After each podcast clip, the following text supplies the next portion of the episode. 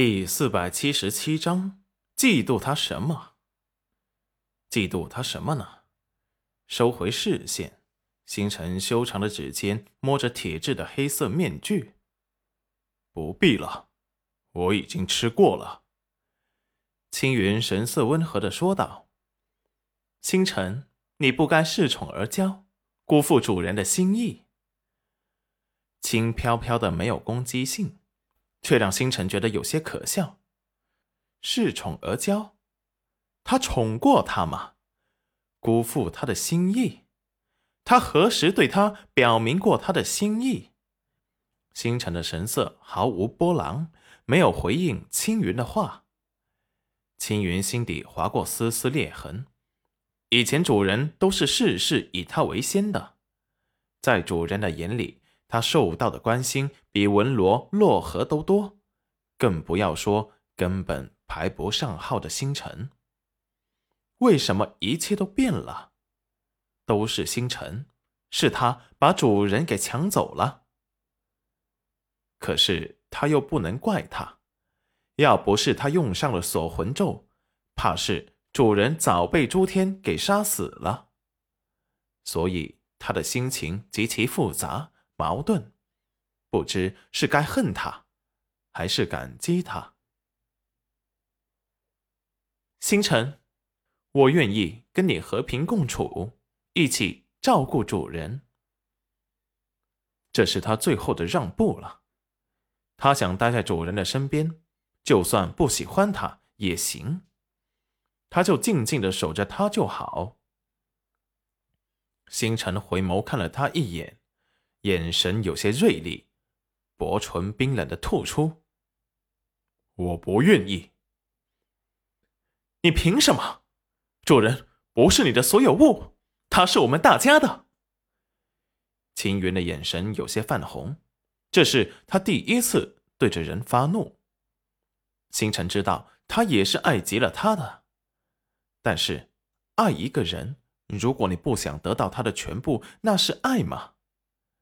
那恐怕只是有些喜欢吧。你会忍受他除了你还有别人吗？可能青云跟他不同，但他无法接受。要不然就干脆断情绝爱，要不然就只让他彻底属于他一个人。他是自私的，绝对不会跟人分享他。你凭什么这样替主人？做决定。青云愤怒的质问：“平日里温润如玉、干净透彻的人，原来在愤怒到极致时，也会这般失去理智。”星辰冷漠的看了他一眼：“不要拿这些事来烦我，你的这些问题还是去问他。”青云回过神，理智回笼，又恢复了温润的模样。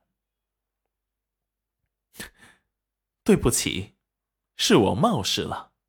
现在不是说这些的时候。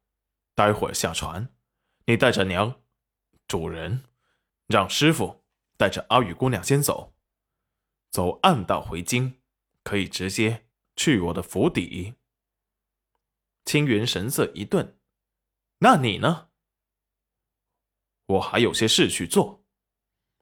青云性子简单，见过最黑暗的。不过是诸天想要把他封印起来，拿他的灵泉水。他虽然聪明，见过黑暗，却没有多少。又加上这一路上他护着他们，把暗中所有的麻烦都解决掉了，所以他可能不理解他们回京会有多少暗杀伏击等待着他们。虽然他并不喜欢他，也讨厌他的挑衅，但是。这些是娘子所在意的，那他就帮他守护。可是，我是来叫你去吃饭的，你不去，主人会生气的。星辰冷漠扫过他的脸，不知道他是真傻还是假傻。青云有些不自然的错开了视线，他只是不想主人。任何时候会有不开心的情绪罢了。他的愿望很简单，一切以主人开心为先。